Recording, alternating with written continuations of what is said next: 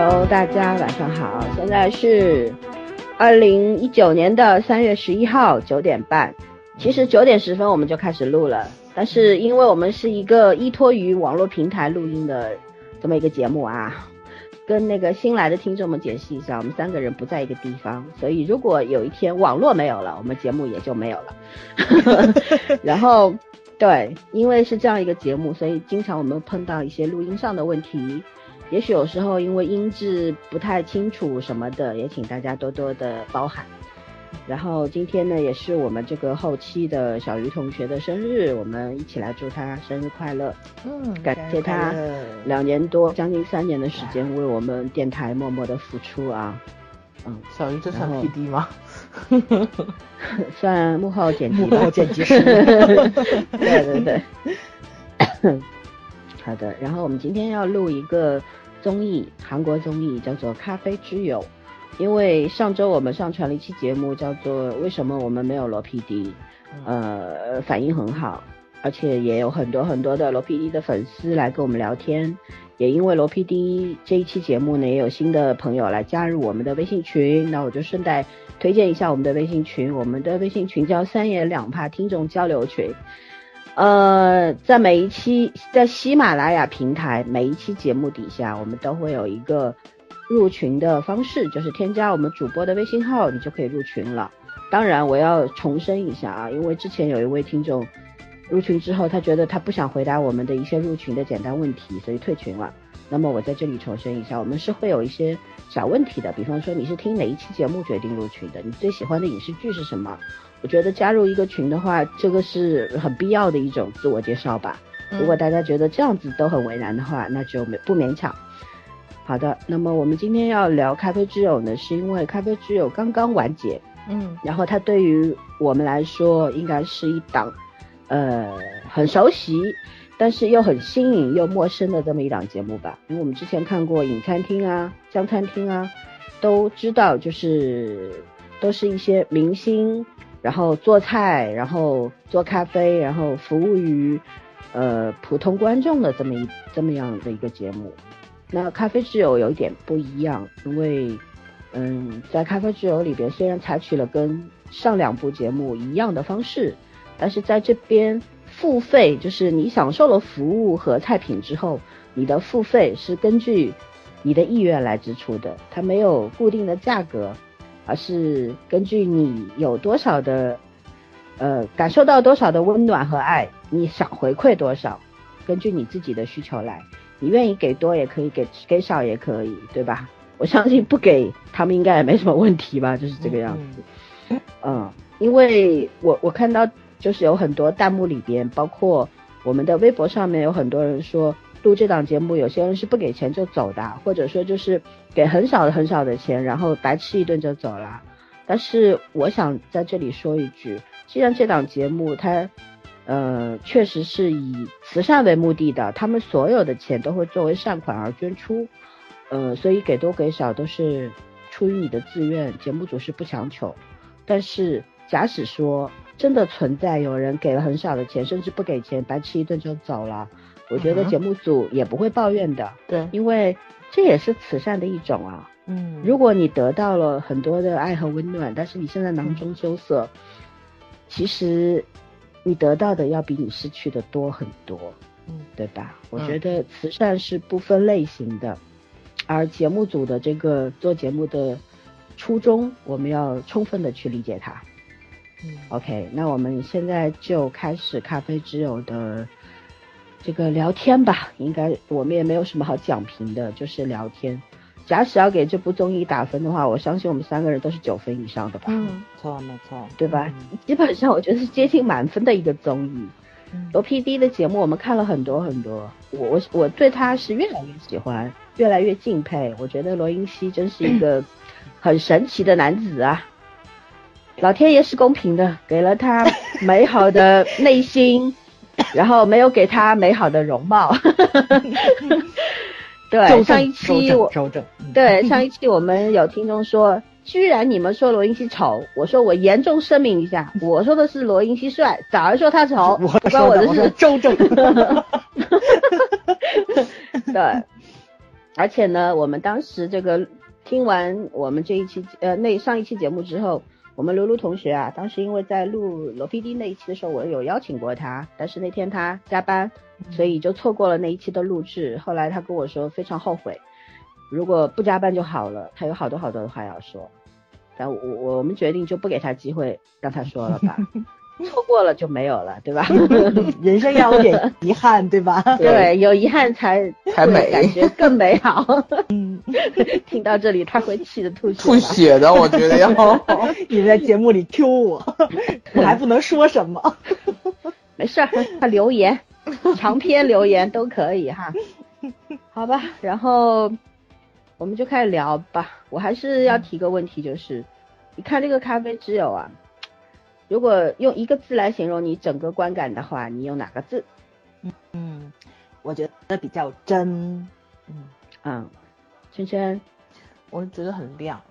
嗯，亮晶晶的亮，而不是美丽的那个亮。对，你们的回答都非常有价值。我的回答就很接地气了。我看这个就觉得饿。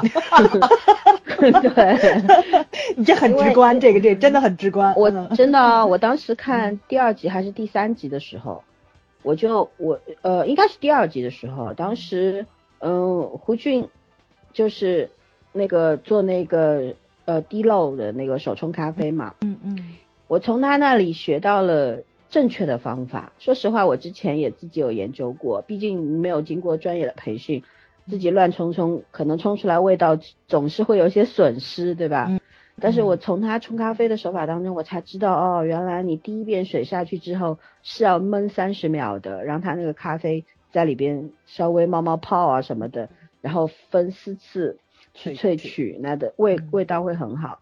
然后我按照他的方式试了一次，确实同样的咖啡豆，啊，冲出来的味道是真的是有差别的，非常好。这是我们做实验的也这样。对，嗯，然后包括看到现在最近，我我现在没有看完，因为我看到那个白中原来帮厨的那一期嘛，嗯，就是做那个，应该是那个蒜香那种意面，对不对？嗯嗯。哎，我觉得这个方法好好，我一定要学，要要试一下，你知道吗？嗯，就是看罗 PD 的节目，经常会学到很多新菜，然后对，而且方法都很简单，真的是要比我们自己做这个我们的中国菜要方便很多，真的是，嗯，好吧，那我我们让这个圈圈来解释一下，他为什么看到了亮。嗯，首先呢，这个。片子里面的，呃，其实我一开始是想说暖的，嗯，然后但是其实早上天气吧，有时候湿哒哒的，你这感觉也暖不到哪儿去。但是我一直觉得他这个片子主题朝橘子嘛，虽然它是咖啡之友，但是它就知道它那个橘子园里面，所以橘子那个颜色本身就很亮，然后那橙色就是让人会心情好的颜色，而柑橘类的。水果的味道本身就是提神兴奋，然后振奋精神的，嗯，而关键是罗 PD 把整个这个就是你看他们的咖啡厅也好，窗明几净，然后做菜的台子拍的很有美感，然后包括外面的橘子园，哪怕是湿湿湿的雨天，你也会觉得那感觉是亮堂的，就是我觉得老罗这人心里就是这种亮堂的，所以他给人这种感觉，对，就特不往心里去，什么事儿都不往心里去。你很难在他的片子里面看到那种很让人觉得很缠绵的或者很忧忧伤的那种美，没有，基本没有，全部都是那个就是当下的感觉，所以特轻松。然后我觉得就看这种人特别亮堂，心里特亮堂，嗯，舒服那种感觉就是，就不是那种苔藓性的那种人格，对吧？没有那种什么。下个雨就想起来苔藓和海藻的感觉，没错没错没错，非常的治愈。对，因为济州岛其实因为海岛的气候嘛，这个风雨无常是吧？嗯嗯，但是我觉得即便是大雨过后，倾盆暴雨过后，其实这个咖啡店在开在开店，然后他整个的感觉是就像圈圈说的，他不会给你任何在你的心里不会种上阴霾，而是你只要看到这个风雨过去之后，你就会觉得。嗯，还是阳光灿烂的那种感觉，因为你的内心被治愈了。嗯，至于为什么被治愈，我们后面再聊。然后我们来听听早儿说的真。嗯，其实我觉得就这一部综艺出来，可能就解释了很多，就是国内一些比较偏激的那些怎么说呢？就是那个对韩国综艺攻击的攻击的那批那些人不看韩国综艺观众吧？呃，他们有有有的看看也有的嗯看，他不也攻击嘛？就是说综艺都是假的，会有台本啊什么的，但是你能看出来，就都是饮食类的。老三也举例子了，有饮餐厅，有江食堂，就这种就是这种类似的。但是因为出演的人不一样，罗 PD 他这个剪辑的方式跟那个演绎的方式也是不一样的。因为我看到了最后一集，最后一集我没有看完啊，就看到了他们所有的行程都结束了之后，这些人又重聚了一次，找了一个其他的咖啡馆儿去。他们说第一次作为顾客的形式坐在那里去聊天嘛，然后他们说的是，没想到回家自己一放节目，发现咱都没怎么说话，都因为都在很忙得要里面。死。嗯，，对对对，他们没有任何沟通交流。咱们以前看的是什么江食堂啊、饮餐厅啊，所有的演员都是综艺咖，呃不能说都是吧，大部分都是综艺咖，他们都有自己的综艺节目，所以面对镜头的那种综艺感，他们是工作的一部分，是他们的一部分要去扮演的东西，对对饮吧？餐厅都是演员，呃，那个对江江食堂是都是综艺咖，都是综艺，嗯对对对。哦，对对对，就是那个谁，那个那个姜食堂，所以他们那那那一批人面对镜头，他会知道观众要什么，他做出来的一些反应可能会很方便后期去去剪辑。但是这一部片子里面，第一都不爱说话，就都是那种就是沉默寡言性格的人，还有一个就是他们可能真的很忙，然后所有的人都在，因为就是第一次来从事这种，除了两个店长可能以前有过类似的这个经历，因为他们一直在做这个慈善的事情嘛，但他们是以一个小的咖啡车的形式去做，也不像这样似的是经营一个餐厅，所以他们都是都是生手。就包括南柱赫为什么来了之后，哇塞，所有的人都觉得他这个就是这这个人那么快要上手了，因为他有很多打工经历，然后幕后的字幕噼里啪啦打出来一堆，然后我觉得他他的幕后人员真的是做了很多功课，因为这些人不爱说话，不爱表现，他就要通过剪辑，然后把一些他们做过的事情去分类，然后去总结，然后给他们每个人贴上一个观众喜闻乐见的标签儿，这些东西都是幕后做的。不是这些人故意展现出来的，但是他们每个人鲜明的特点吧，又都被这个剪辑师或者说罗 PD 的这个团队去抓出来了。然后每个人的特点，他们在他们的工作中扮演的角色是什么样的？为什么默契度这么好？为什么他们即使话很少，所有人在这个工作的间隙几个小时里面，然后互相对其他人的关怀跟帮助，他都展现的特别特别的到位。我觉得这个就是很难，就是特别难的一件事情，因为罗 PD 没有给脚本，没有告这些人我的机位在哪里，你们要对机位做出什么样的举动，或者说是你们每个人扮演角色是什么，台本是什么，完全没有，他就是真实的呈现了那个现场，他唯一做的艺术加工就是他的后期剪辑，这是一件我觉得已经算是很真诚的一件事情了，就是。大家都在诟病嘛，就是综艺或者说真人秀有台本呐、啊，会演戏啊，然后就是互动也都不是真的啊什么的。但是这个片子就看到罗 PD，就是咱们一直在给他贴真诚嘛，就是他所有节目都很真诚，然后都很人文关怀，然后又很尊重当地的文化这种，对吧？就有的人去做这些攻击，但是您看到这个片子，他确实是没有让任何人。去做过多的表演，他唯一做的艺术加工就是他的后期剪辑，而且剪的真的是非常非常的棒，就包括刚刚、嗯、音乐配的特别好，嗯，哦，超级厉害，嗯、音乐是音乐是片子的灵魂，灵魂，对对对，我觉得这个真的是就是咱们要去学的，因为咱们一直在聊电影、聊国剧、聊综艺，咱们都说了，咱们特别不重视配乐这一块儿，就是虽然也在跟其他比较。呃，擅长这方面的国家去学习，或者说直接说山寨，对吧？去山寨去模仿，但还是做的不够好。就是怎么样迎头赶上这个事情，而且你能看到他这个音乐风格其实也不是韩国式的，它不是韩国式，嗯、它是音乐风格其实很美化，对对对，很美国化的很美式，对对，没错没错，跟他的饮食也是能配上，因为他饮食就是早午餐。然后是那种就是那个西式的简餐的晚餐，对吧？就是就你您一看到，因为咖啡厅文化本身就我觉得就是美式的东西，欧洲传过来一点，欧洲那个和它的风格好像还不太像，它走的是美式风格，我觉得。对对，它走的应该是美式风格，对，嗯，因为 欧洲跟咱这一样也挺古板的，没有早午餐这么一说。欧洲人民不喝加奶的咖啡好吗？意大利人民觉得加水的咖啡是侮辱，没错。哎呀，所以说，我觉得他这个片子真的是很真，就是没有特别多的东西去夹杂进去，东西特别少，特别特别的少。对，但是他抓的每一个镜头，每一个那个要素都特别特别的到位，就包括就是就是那个谁，就是男男祝贺，然后就是在那个孩子跑出来了，第一反应就跑了给孩子把衣服，就把那个拉链拉上。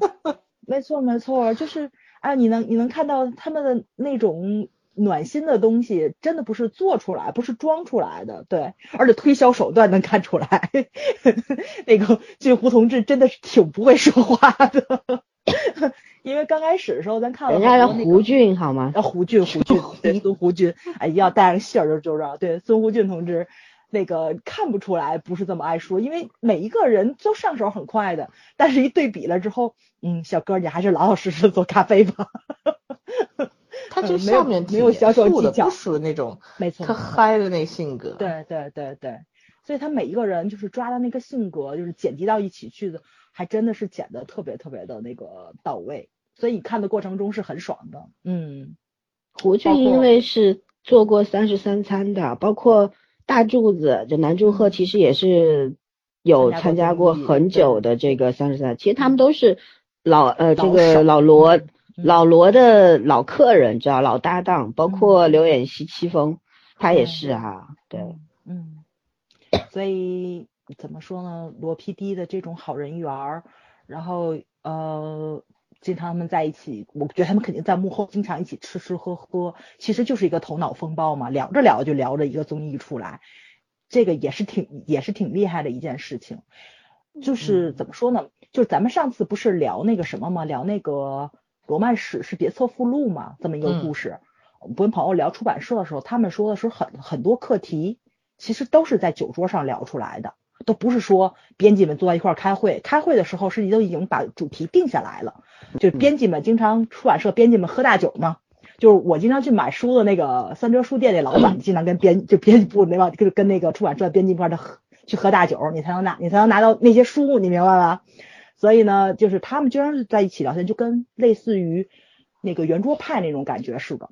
他们就是聊着聊着这个主题不错，哎，出一系列书 版。那不跟我们差不多吗？差不多，对对对。我们咱是跟人家学的，咱是跟人家学。咱也没跟人家学，咱们定什么主题都是很很随机的，对吧？没有什么的日程表，说非要录这个，非要录录那个。有些临时原先计划好的，临时就改了，觉得不好就临时改掉了。嗯，所以你能看到 那个谁罗 PD 的他的这种拍戏的风格，就是很像，就是那种朋友之间的那种。悠闲，然后又很放松，然后没有这么多什么，就是那种戏剧风格的那种东西在里面。所以你看的时候，你的心是很平静的，对吧？嗯，非常非常的舒服。所以这也是真的一个方面，对，嗯。但是他这个节目又跟他以往的节目不一样，对。他是随着参演的人的性格不一样，他去做出改变，他没有说让参演的人你一定要按照我的剧本去走。其实这个我觉得真的是给咱们国内去做综艺的一些人做了一个指导，就是就是你作为一个从业里面更专业的人，不是说像拍电影一样作为一个导演去指挥演员怎么样，而是让演员自由的发挥，然后你再去做整合。其实还是挺难的这么一件事情，对你一定要有非常强大的内心跟特别充足的一个后备力量支持才能去做这个事情。嗯，就是有框架，但是没有细节什么，没有限定，就是给你最大的发展空间嘛。嗯，其实有些东西就是，如果所有人大概明白这个方向，然后大家都会用最好的表现去呈现出来的。没错，那这种化学反应就很可贵嘛。其实老罗所有的综艺节目都是用的这种方式。没他为什么不给详细的剧本，没有细化到具体的情节段落，而是随意你们去发挥？我觉得就是他要把让人，让每一个参演的人和观看的人，把内心当中最美好的部分表现出来。对，嗯对而且也是能容忍瑕疵的。咱们看到他们上班的速度很慢，有的人到了上班时间没有吃饭就走了，然后演员的那种愧疚感，然后那个整个后厨瞬间沉默下来，就是对吧？就那种感觉，其实你是特别感感同身受的，就是跟咱们刚刚进入一个新的工作环境，然后你可能因为能力或者说认知上的不足，然后你造成了一定的失误啊什么的，你的那种愧疚心理其实是有重合性在里面的。他没有展现出来，这些人上来一个个就都是身经百战啊什么的没有，所以我觉得这个可能对普通人的共鸣也是特别特别的强烈。但是所有人身上的性格，跟他们面对陌生的环境，然后陌生的工作，然后怎么样去在新的领域去学习的那种精神，然后你会觉着哦，这些人在演艺事业上成功，那是有一定原因在的，因为他的性格是这样子。因为他学他学习能力是那个样子，然后你能够明白，对吧？就是他现在的这个江湖地位是怎么样获得的，对，所以我觉得他这个节目其实特别特别的真诚、真实，而且又怎么说呢？又让人觉着这个就是你只要努力就会有回报这么回事儿，对，嗯嗯，嗯，事实当中是你，你即便努力了，也不一定有回报。对，人不就得怀着美好的这个梦愿望要想？真讨厌活下去。事实如此嘛，没必要说假话，对吧？因为嗯综艺它当然是要发光发热的，老罗的嗯所有的综艺，他不会给你看丑陋的东西的，没错，他会有一些比较凄美的一些小细节，或者说会让你顿时有一些伤感，但是但是你很快就会获得很平静的那种力量，还会觉得很开心、嗯很温馨这样子。嗯嗯，对啊。那我们换个轻松一点的话题吧嗯。你觉得这个咖啡之友里边啊，整个他总共这么多期节目里边，不管是咖啡、饮料，还是这个菜，对吧？还是什么饭、面，你你觉得哪一道是最符合你的需求的呢？就是你最想要吃到的是哪一道呢？嗯我我我要先说，我要先说啊，早上举手了。嗯因为因因为那个我就是我所有都看了嘛，我最喜欢那个红酒，就是那个啊，红酒炖梨呀、对对对对对对对对。然后我打算要试一试，因为过些日子那个一个一个朋友的父母要出去旅行，他打算把我们几个不错的人叫到他们家里去，我们去那个哎闺蜜之夜一下。然后家里有的红酒我们家没人喝，你知道吗？我递过去煮一锅试试，我真觉得那个酒我特别特别的想尝一下。对，嗯。嗯，我经常煮。你可以不不仅仅放梨呀、苹果啊，可以放一些橙子进去。嗯，嗯，对，但是它是那个什么，它放了那个那个八角，我真的很想知道放了八角会是什么味道。对，我没放肉桂放过，对，肉桂嗯我是放过，但是那个八角我真的角里热热热的，我觉得还好了。嗯，试一下，嗯嗯，老外这这种拿果酱烤，因为他们的生活饮食习惯跟我们不一样，他们拿果酱烤这种烤肉什么的，就就跟我们烧蜂蜜其实一回事儿。嗯嗯，嗯，你就想我喜欢那个本尼迪克蛋，哦，我一直很喜欢这道菜，我也喜欢。对我超喜欢这道菜，然后所以它出现这道菜的时候，虽然它是个改良做法，但是我还是很喜欢。说白了，我一直觉得，嗯它这片子特别可爱的一点在于，它真的那个菜品非常少，以至于我觉得看完这部片子，肯定很多人会误会开咖啡店很容易。我就会两道菜啊，我就会几个咖啡就可以了。真的，我觉得起码在中国不是这回事儿。对，嗯，但是它确实有一个让人就是想去幻想出来一个世外桃源的这种可能性。嗯，而且我特别喜欢这个片子，有一个好处是，别人的综艺，不管是我们学的或者是我们自己创作的，永远哪怕是吃喝玩乐，都要刻意去展现才华这件事情，就生怕这片子没内涵。我觉得老罗拍这个片子完全不是为了内涵，他就是为了轻松，所以他这片子其实节奏空间特别大。我为什么说音乐很好？就他有一个音乐之后，你才会觉得他这个片子的那个间歇性不是很大，要不然其实它内容很空。它有很多很多部分都是在重复的放怎么做怎么做菜，而且就是一道菜其实。但是它的角度不一样，角度，它所有的角度都不一样，而且有叠加，然后有但问题是，如果你炫技嘛，炫如果你只是做法的话，那其实就是一道菜做法，无论如何。话是这么说呀，但是你既然做成了电影，你就是那个视觉享受嘛，它肯它肯定是有这种东西在里面的。所以我就说，他给人做了一个梦啊，做了一个很这这这餐就是咖啡厅是一个很做咖啡厅是个很容易的事情那个梦啊，而且他真就很随意啊，那。我只要拍的让人有胃口就可以，我根本不在乎这这片子里面是教了多少道菜啊，然后我咖啡厅是有多大呀，多少规模，一天能赚多少钱啊？我觉得这是他这片最讨喜的地方，特自信。这片子拍的其实就真的很像广告宣传片，而且很多时候就像红酒宣传片，说就是像酒品宣传片拍的，而且特别喜欢用俯视镜头在里面拍了无数的地方，所以我觉得虽然说他以前也拍过很多。餐饮类的这种综艺也好，节目也好，但是他真真正正的这个咖啡具有是另外一个味道。嗯，对，又展现了一个新的方式。对，嗯，其实我觉得是没办法，因为这些人不爱说话。嗯，而且我觉得老罗心里太太有，就是太自信了，他真的很很无所谓这个就是别人怎么看，然后我就是真真实的拍自己心里面想要拍的东西。嗯嗯。我我我可我觉得我可以提供一个别的角度来说说为什么菜那么少，从一开始也是慢慢慢慢的在增多的。其实之前饮餐厅也好，江食堂也好，其实都是从一两个菜开始，后面发展到五六个这样。嗯，因为有有一个很客观的条件在那里，就是因为大家都不是生手，什么对中华小小小小当家，对，不是那种啊，嗯嗯嗯，其实都是不是很擅长，包括像胡俊也好。呃，刘远些哈，他们都去特地学厨，然后考了这个咖啡师执照，是吧？嗯，对。但是你知道，你自己给自己做个菜，或者给家人做个菜，和给别的人做一道菜，而且是重复不停的做，是两种概念。对，嗯，而且即使他他就是做了一年，他可能。今天跟明天做的那个，就是那个味道也会有细微的区别。不用今天和明天，对。你今天和你现在这一道和下一道的味道都会有差别。嗯，这而且不是伸手手手的问题，就算是一个非常厉害的厨师，他做出来的菜每一道都是不一样的，看上去一样，吃起来肯定是略有差别的。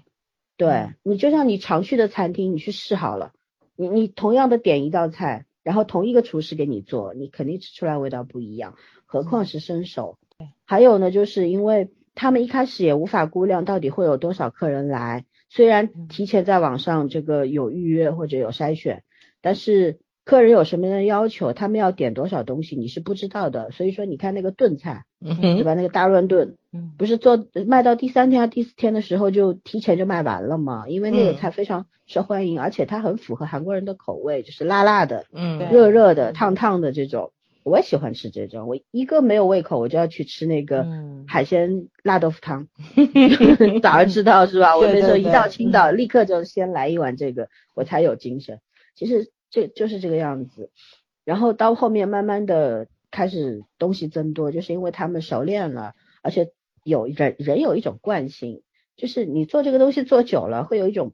疲劳疲劳感，审美疲劳了嘛？想挑战新的事物嘛？对，慢慢 慢慢的，根据自己的能力和需求来增加菜菜单啊什么的。嗯，而且他们如果当时你像白中原来的这一期，白中原就给他们出了好几个新单子嘛，对吧？嗯嗯，那那也是因为才去做。对，白中原教了他们很多。其实因为白中原来的这一期，他们也学到很多。因为你会做菜和会经营也是两件事。两件事，嗯，对你，像像白中原跟他们讲，你只要有空，你就要去跟你的顾客多交流，对，问问他们有什么感受啊。就像我们做节目，你也要问问听众，你觉得我们最近状态怎么样啊？听的你听出来有什么不一样啊？或者有什么新的感受啊？或者怎么样？因为我们也一直在变化嘛，嗯，我们也不知道我们是在进步还是在退步，对吧？所以也需要别人的意见的，其实厨师也是这个样子。嗯，假如你记得我们你上次来上海的时候，我们在那个就是汾阳路那边吃早午餐嘛，嗯，记得那一家就是对嗯。对，好吃之外，就是你看他们那个是开放式的厨房，因为也是做那种西式的简餐之类的，嗯。开放式主，而且里面有个镜头特别有意思，就是我们看那个什么鬼神君啊，就是曹正是叫曹正是，嗯。啊，曹正是他不是演那个主厨吗？，chief，然后不是不是不是老要喊吗？什么什么这个这个这个这个，然后是大家真的，其实后厨后厨那个厨子没有一个脾气好的，对，嗯，对都要喊，然后大家其他助手啊或者嗯都要都要回应他，对吧？我们在嗯那那家餐厅也有 也有这样当时就是，哎，这跟韩剧一样的嘛，我说。嗯然后还有一些呃服务员会上来问你，哎，你觉得这个口口感怎么样？我觉得这种这种互动是很好的，因为你可以及时的反映你的你的感受，对吧？然后他们嗯会接受到，他们也会有一些改进啊，或者怎么样。我我其实不喜欢那种特别冰冷的餐厅，就是那种规模很大，然后很豪华，然后服务员都就这狗眼也不说狗眼看人低啊，就是把菜端上来就走了，跟你之间是毫无互动的，也不会来关心你或者怎么样。其实我觉得品尝美食这个过程当中需要的不仅仅是美食，还有那种人与人之间的那种交流，对吧？那个很重要。其实品品尝美食的整个过程，它是应该是一个完整的过程，但但是很多那种餐厅会忽略掉，就觉得我给你吃的就好了，你付钱，我给你服务，我礼貌周到，可是我没有热情，嗯。对吧？嗯，其实我觉得这是一个挺大的误区，因为咱们的西餐都是从外面引引进来的嘛。老森说的这个，就是是真正的国外的西餐厅是这个样子的，越高级的越越是互动越紧密，就包括有的时候为什么你能听到。就是他们的上菜员甚至于比厨师挣的还要多，一个是小费啦，一个就是因为就是就是比如说我十岁的时候来这家餐厅吃，是这个服务员在这里引路，我五十岁吃的时候还是这个人在引路的话，那这一定就是很牛的一个餐厅了。那个就是有一本书叫《后厨机密》嘛，呃，大家感兴趣可以看一下。那个就真的是，其实就是一本脏话大全，我觉得就是后厨没有不骂街的，对，越越有名的厨子就是那个 chief，他越喜欢骂人，因为真的是很多时候就是你你要去强调很多事情，你像他这里面可能还没有还没有演到。这个如果如果有过敏的话，就是你上菜点菜的时候你会问他，就是坚果类啊什么这种东西，你都是要标注的，所以基本靠喊，就这种东西你是基本基本是要靠喊的，因为有时候同一道菜就是比如说拼盘儿什么的，你是所有盘子都拼在一个长桌子上，这个盘子可能偶然换了一个位置，然后你把那个有坚果跟没坚果的一换，可能就会有有误食的情况，所以几乎整个后厨都是非常非常非常乱的一个状态，就是包括咱们以前看那个金三顺。我不知道你们有没有印象，就是三顺他妈妈后来到那个西餐厅去捣乱的时候，他们那个大厅服务员的那呃，这叫什么？也要也要大厅经理，就是很温很温柔的一个老奶奶，就是瞬间怒了，不就是说了吗？你在我的职场里面闹是不允许的，就是我要就是客人待的地方，我要维持这样一个秩序的那种，就是他们每一个人各司其职，然后对于自己职场的要求是不一样的。然后这个片段其实也很好的反映了，就是那个就是每个部门之间的协作，包括白中岩，其实在后厨他扫了一下全场，体检他们的很多东西，就是老刚刚老三说，就是经营方面的，就是你不能小看任何一个这个区域上的功能性，就是嗯、还有就是我觉得就是那个韩国。他真的很多韩剧里面也演出来了这个方面，就是比如说金三顺也演过，刚刚老三说那鬼神君那里面也演过，就是客人不都会剩饭嘛，然后这个饭里面什么剩下来了，其实后厨他们厨师都会去检查，会去问，然后会就是根据客人的口味啊或者什么的，就是去调整这种东西。所以这怎么说呢？就是你改良可能确实是每一个地区跟每一个地区。都不太一样，这也是饮食的魅力嘛。就是你要吃披萨，中国也有，为什么非要去意大利吃呢？对吧？就是天津也有羊肉，为什么要去新疆跟内蒙吃呢？就这肯定是有它就是必然的因果关系在里面的。对，嗯嗯。不过上海真好，我觉得上海特别好，上海各地饮食、各地美食都有。嗯，好羡慕啊。嗯，对。好吧，我还没说我最喜欢的菜。是嗯我我喜欢的应该不算一个菜，我喜欢的他们做的那个橘子蜜，啊那就是个滚嗯哦，这哦，我我觉得那个里太白冲的，嗯，做对茶的它是他是、不是他做橘子蜜？橘子蜜，我后来不是那个谁解释过嘛，就是说他们一半是拿这个橘子切片，然后放在里面腌制，但是他们是用了另外一半是拿橘子榨汁汁，榨汁嗯以后嗯放进去，再加上蜜蜂蜜这样子，再密封，然后让它在里面发酵啊什么的。其实这种方式，呃，我没有试过，因为我以前做过柚子蜜，嗯然后还做过柠檬蜜。嗯然后我我我最近就想去买一点比较好的橘子，因为你在水果店买到的橘子未必好，嗯，要不就是皮太厚，要不就是不够新鲜，对吧？你肯定没有树上摘下来的那么好，所以我们这儿是有那个就是那种橘子园什么的，但是我觉得可能这个时候春天了，橘子已经下下市了，就没有嗯新鲜的了。以后遇上这个橘子上市，就到秋天的时候，我一定要试试看，去去买这种现摘的，然后试试看。啊，我觉得那个好好有用啊！你比方说，你看可以冲那个橘子茶是吧？嗯，然后又可以做咖啡，然后又可以放在菜上面做点缀，就是各种用途特别特别多。然后面包吃，嗯对，真的很好。啊、就觉得确实韩国人，你说他们作为一个海岛国家，对吧？然后资源是比较紧缺的，不像我们地大物博，你你想要什么，无非就是地域的差距而已，你总归有办法得到。但是在他们那儿确实有很多东西，我们也知道韩国水果特别贵，嗯，对吧？然后蔬菜很很贵，蔬菜很贵，肉的话它进口的还算便宜，它当、哦当地的这些韩国的嗯对韩国的猪肉啊、牛肉是很贵的，它和日本差不多，嗯对本地的会贵，是尤其中国进口的比较便宜，嗯这是事实啊。嗯 然后呃，就是因为资源稀少，所以他们就是那种变着法儿的把东西做的很好吃、很精致的那种感觉。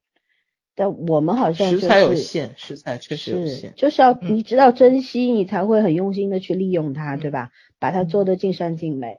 虽然韩餐，我说实话，我我并不觉得韩餐有多好吃。我去过好多次，四次韩国，然后经常基本上每个月都要吃个一两回韩餐吧。但是在国内，我觉得让我吃到敲大拇指的这个韩餐非常少，嗯基本上就是过得去，没有特别惊艳的那种菜，就是这个样子。而且在韩国吃的话，传说中的什么黑猪肉啊，什么韩牛啊，都还好。我觉得也也就那样吧，就那种感觉，你知道吧？哎，但是他们有很好吃的东西，因为我特别印象深的就是，呃，在济州岛和釜山吃过那种银带鱼海鲜锅，嗯，对，它是超级超级新鲜的，老孙说了很多次，对。嗯，但是他们就那个方法很好，你比方说整个银带鱼，它抓上来，它它还可能是不是冰鲜的啊，是新鲜的，然后刚刚呃做了一些处理，然后直接放在那种长形的那种烤盘上面嗯，烤熟，跟我们这儿什么切成一段一段红烧啦、干煎啦、是不一样的。对他们就是把很很注重把食物的那个本来的味道还原出来，完整。性呃而且嗯，对，而且发明了很多吃的方法，我觉得这个是很厉害的一件事情。对，嗯。对你像那个参鸡汤，对吧？它肚子里面放一些什么糯米呀、什么的，我们这也有八宝鸭，里边塞的东西更多，对吧？对，就应该说是各有特色吧。但是人家那个参鸡汤，它不但在里边塞东西，它还做成汤，然后放一些呃红枣啊、呃人参啊什么的。，嗯到你冬天吃的时候，不仅有进补的作用，还会有一个暖身的作用。所以我我觉得韩国人就是因为他们资源拥有的少，但所以他们就想了很多办法在吃这件事情上面，挺好的。这这这个事情其实挺值得我们学的。我我我们因为经常在外面吃饭嘛，然后你嗯去看我们经常吃的饭店，我觉得九成那个菜就是马马虎虎能吃，哎，对，就是你要这个问题，对嗯对，你要就是说你，我很少很少遇到一家餐厅，你走进去各方面你都超级满意的，没有，很少很少，不是说没有，真的很少。嗯，总是有一些地方不尽如你人意，嗯但是有的时候你要各方面都满意的吧，又他妈贼贵，嗯吃不起。嗯，是吧？然后所以说，哎，我觉得有些地方是要跟人家学的，包括日本也是啊，对吧？日本的这个食品做呃食物做的还是很精致，也很地道的，也很好吃。对我们虽然有什么八大菜系啊，然后这个随便拿出一桌来都可以秒杀人家的，我们种类丰富嘛。但是我觉得人家有优点，我们也有缺点，这个是必须要承认的事情，对吧？嗯。好吧，我们接着聊什么？聊聊聊聊关于这个综艺的形式吧，因为因为节目里边无数次的说过，说他们所有的钱都会作为善款捐出去，至于用用在哪还没说还没想好，是吧？但是他们保证没有一分钱会花在自己身上，会用在好地方吗？说对，而且你看当时有很多人就是有捐特别多的，我记得是有四位女士嘛，但是第二集还是第三集的时候。四位女士来吃饭，然后当时我看了特意开的弹幕看的，然后有人就说这四个女的一定会给很少的钱，结果其中一位穿红衣服的直接给了十万，我印象很深，对吧？直接塞了十万到那个盒子里面，那其他人还另外付的，每个人都有付钱，所以说就有时候看那些弹幕，对吧？你就觉得特别可恨，莫名其妙，简直为什么要用你的价值观 去衡量别人呢？就很神奇。嗯，对，本身就是这种你自愿掏多少钱由你说了算这种形式，它就很先锋。说实话，你你如果用很狭隘的角度去考虑的话，你觉得这是在考验人性，嗯，对，对吧？但是如果你用更宽广的、更宏观的一个角度去考虑的话，你会觉得其实就是给你一个机会，让你去表现你自己，你愿意有多少爱。然后你你收获了多少，愿意付出多少，其实这是一个很好的机会，我是这样看的，你们觉得呢？嗯，是，其实他这篇，我觉得他的这部综艺特别好的在这里，他没有特意的去那个展现慈善这个主题，嗯，他就是很平实的用镜头里面去记录了这些人，就是你给多给少，然后就是所有的人在那儿买橘子或者那购物袋儿。他都是平均的给了那个镜头，对，而且也展现出来了嘛。其实慈善是所有人去做的，所有来过这个餐厅里面吃饭的人跟这个工作人员一起做的慈善。对，哎，就大家把慈善这个事情想的，哎呀，太过于那个什么了，功利了。对，因为这个真的是，你比如说汶川的时候不地震了吗？然后。就是那个，就是那个捐钱多少，你们有印象吧？就网友也是在网上说的，挺让人不舒服的这个话，就是你挣那么多，你就应该捐多少。而且我觉得，其实很多明星做的就更让人敬佩，比如说吴彦祖去当地帮忙盖房子了，对吧？就有很多明星身体力行的就已经在灾区了。其实这个就是慈善公益的形式，跟你捐助的钱的多少。跟你有没有慈善的这个心是没有任何关系在的，嗯，但是大家就把这个看得太过于重了，就弄得重点不知道在哪里了，不知道反正是让人不舒服，嗯，很多人习惯性的用你，比方说你捐一百万，嗯，那对于普通人来说是个巨款，但是对于一个名人来说，那是一个很小的数字，大家有有些人会这样想啊，你应该捐一个亿，你因为你赚的多嘛，对。吧？但但是，我特别想说，那你去评价别人的时候，要求别人的时候，你自己捐多少？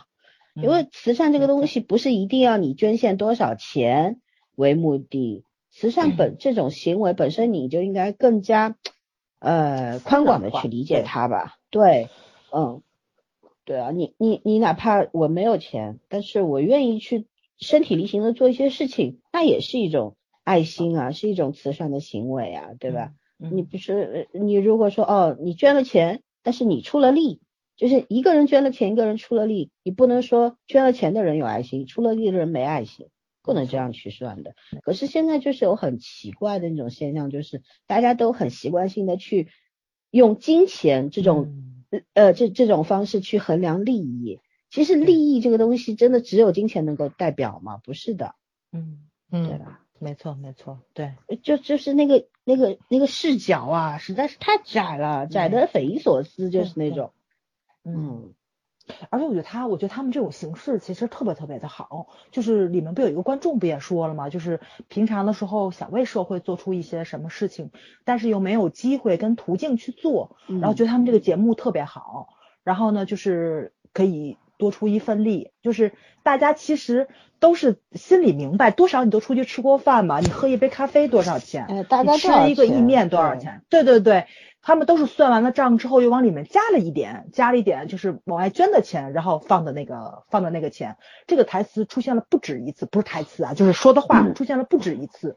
然后你能看到所有的人，就是老三说的，他们来了不是为了和那儿吃饭来见明星来的，他们就是为了做公益来的。而且其中有一个孕妇不说了吗？他们抽了三次才抽中的。嗯，对，就证明她。她跟她老公两个人还是很关心这个节目，这个也是随机性很高的事情，不是说就是你能不能抽中这个你就能你你就能过来的，就是我觉得这也这也不叫做强制性吧，就是就没有任何强制性的东西在里面，就是你你必须要来或者是怎么样的这个东西很随意，就其实我觉得真的是就是大家现在很流行那个词儿嘛，很佛系，其实就是这个样子，就是一个缘分在里面。他就做的也很从容，很悠然，这个一点都不功利的感觉，其实才真正是应上了慈善的这个东西。你不是说要得到什么，就是你要付出多少，跟道德是一样的，约束的不是别人，约束的是你自己。这个东西还是特别特别的到位的。嗯，哎，这也是咱们国内。嗯，就是学的不太到位的地方。这个还有很长路要走，其 实他怎么很长路要怎么用商业化的方式去表达你慈善的这个这个行为？哎，没错没错，对对，嗯，哎，就咱们也有那种慈善之夜嘛，我印象中是就是那种时尚慈善之夜，拿着稿子念吗？狂念。明明是一件很好的事情，但是最后所有发的通稿都是谁艳压？对吧？艳压群芳，谁艳压群芳？没有啊，特别纳闷，怎么都在艳压？艳压群 芳，就是你，你通稿上，你记得我们很多时候会会底下会有粉丝团质疑你，某某某说他捐了多少，他捐了吗？啊，对，啊，诈捐文，对对对，好，不管是真的是假的，反正我觉得敢干、愿意干这事儿的人越来越少，是真的。对，没错。哎，所以古天乐还是挺难能可贵的。嗯。对，我觉得现在这个媒体的导向也是一个巨大的问题吧，就是，嗯。啊，我我今天看了个帖子，跟今天的话题没关系，我稍微说两分钟啊，就是就是说，呃，在上海发生了一件事情，就是是上海吧，应该没错，就是有一个人啊，有一个价值三万三千块的包留落在一个出租车上面了，嗯。嗯，然后呢，司机发现了，然后呢，跟这个就是他们的调度就说了，有一个乘客落了包。那么公司就说你要不就把这个包送回来，然后我们也联系到那个乘客，让他自己来取。嗯。但呢，那个乘客呢，就意思就是说，你如果顺路的话，给我送过来。那司机就意思就是，因为我现在还在做生意嘛。嗯嗯。那如果我要我要送过来的话，我要打表，就应该的吧？我觉得是，毕竟人家不不可能白跑一趟，是吧？毕竟出租车这个司机交的那个指标也很高的，他们是要靠这个生活的。嗯。然后那个。这个这个司机把包送到之后呢，这个人就不给他这个车费，然后呃转身又投诉了他，哦牛，无语了。对，然后 然后媒体报道了报道了这个事情，然后所很多人都在骂这个人，骂这个乘客。可是我就是这个帖子是什么意思呢？他就说媒体应该。更多的去起到一个监管的作用，你要把后续的问题报道出来，你不能说这个事情你只说说一下就完了，你后面就没有了。嗯，然后就引申到了我们很多人都知道的彭宇案，就当时扶老人啊什么的，所有人都包括我，我相信包括早儿你，你也觉得彭宇案大概就是到哪结束了，就是到到了彭宇案一审的时候，嗯，呃，说彭宇是被冤枉的，嗯。对吧？其实后面还有，还有一个后续是什么？是彭宇，因为当时彭宇和他的律师是坚持他们没有碰到老人，嗯，是老人讹诈他们。然后一审的法官写的这个判决书也是非常的 low。然后因为当时在众多的这个社会压力之下，嗯嗯，法院再次就是 审理，嗯。彭宇也终于承认的，包括他的律师也承认，他们确实退到了牢，所以没有人冤枉他。这个才是事实。可是媒体并没有跟进，所以现在全国人民都觉得，你想想看，彭宇案这个事情到最后多大的这个社会问题出现啊？就大家不愿意相信你，你有爱心有好报了，有老人跌地上不愿意去扶了。我们经常在新闻里边看到，就是有很多真的是有得了心脏病啊，或者突然心肌梗塞倒在地上的人，就很多人就守在老人旁边打电话都不再去，都不上去扶一下。嗯，走过，我为什么大家没有人担这个？对呀，所以说，所以说，我觉得媒体真的有一点责任的。你你你要 你不能说我只顾头不顾腚是吧？很多事情是怎么样？你要把它完整的报道出来啊，对啊，呃，你像这个做包括慈善这个事情也是一样的，我们应该把重点和关注度要拎拎清吧，而不是，哎，到今天那对吧？你你其实也是存在一种误导作用的吧？观众不明不明这个真相的群众眼睛都是瞎的，好不好？大家就是你说什么指哪打哪，就那种心态嘛，就是根本就不会去。有多少人去考虑真相是什么，或者说，哎，你是不是有什么东西没说，或者怎么样？大多数人是很茫然的。对，而且你这样子的话，破坏的是新闻的权威性，大家就已经不相信你了。你发出任何的通知来，就即使是真真实性很高的，大家这种质疑感也会出来的。这是一个特别可怕的事情。对，因为你新闻最起码要做到的，你们的职业标准底线就应该是真实。如果你连真实都做不到的话，快速啊什么的，我们都不要求了，对吧？哎，这这这确实是，我的天呐，嗯，无语了。对，哎，好吧，我们好像一下子把话题给扯严重了哈。但是，但是我还是回到轻松的这个关于节目的慈善行为吧。我觉得为什么我说它是一种不是一种考验人性的方法，而是一种。一种机会呢？其实我设身处地的想过，如果因为在这个节目当中是有一个中国的观众抽中的，就是他讲他一开始进去是前几集嘛，他说我不会韩语，我只会英文，她是一个中国的小姐姐，然后她是那个刘演熙的粉丝，嗯，然后她被抽中了，去了之后他们是有那个当时是有一些呃保密的协议在那边，就是你不可以现场拍摄啊或者。逗留太久，因为他们本身人手有限嘛。嗯，你看大家都没有点很多的菜，因为可能两个人只能点一个一个菜，那就是因为他们人手不够，而且每一道都是就是一点一点做起来的，他们没有形成那种流水线作业，大家都是熟练工，对吧？没有，对，所以说都是有规定的，就是你要点很少，饮料你可以一人一杯，可是吃的东西就两个人一份这样子。嗯，那这个这个中国的小姐姐她被。抽中了，然后我不知道他到底给了多少钱，因为当时也没有给他多少的镜头，对吧？毕竟，嗯，他主要针对的还是开放给这个韩国的观众。然后你作为一个外国人去参加了一个韩国的综艺节目，我相信这位小姐姐有很多话要说，所以我这几天也在网上，但我我就是也有搜索，可是到目前为止好像也没有。很具体的这个小姐姐的这些当时的感受经历出来，可能也也还没有过那个协议期吧，或者怎么样。嗯嗯，有一些知情的粉丝当时就是在弹幕里面就说了啊，这个小姐姐是中国人什么什么的。嗯，我其实很好奇，就是到了现场的人去亲自感受过的中国人，对韩国人和韩国的综艺有一些什么样的看法、想法这样子。啊，后续我也会关注的。那说说回慈善这件事情的话，就是，嗯，之所以说它是一个机会，就是之前也说了，你要你要表现，你需要渠道，对对吧？我们有我们其实有很多的方法。我最近在朋友圈看到一个，哎，我比较尊敬的一个大哥，他那个他是资助了三十多位贫困地区的孩子读书，我以前是不知道的。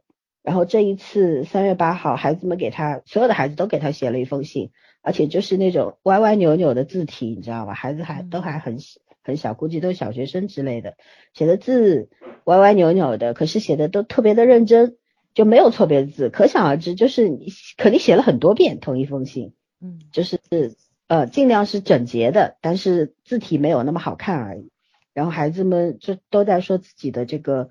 嗯、读书的情况啊，然后家里怎么样啊，然后没有那种特别夸张的说，哎，我对你感恩戴呃，就是那种感天动地的那种感激，或者说非常夸张的那种，哎呀，叔叔你太好了，什么都没有，就是很平和的说，哎，我最近呃，我爸爸妈妈给我买了什么，然后我最最近学考试考了多少分这种。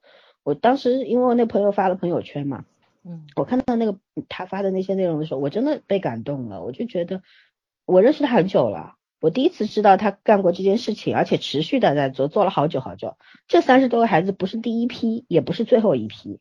嗯然后他是一个收入很高的人，自己也很很有才华，可是这是应该的吗？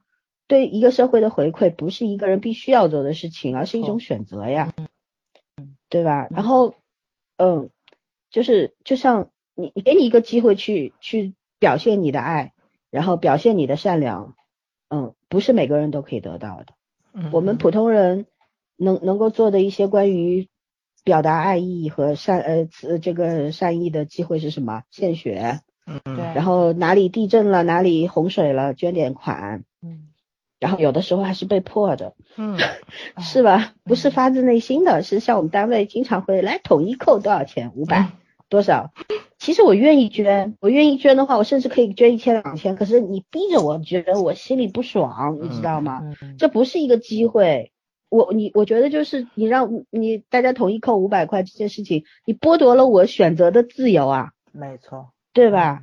嗯。嗯，我我我觉得献爱心这件事情不是应该被迫的，而是应该主动的。自发的。啊，嗯。是自发的，它是很干净的、很透亮的一件事情，而不是夹杂了其他的那种东西在里面。对对，所以我觉得罗云熙很天才，就是他真的做到了这件事情。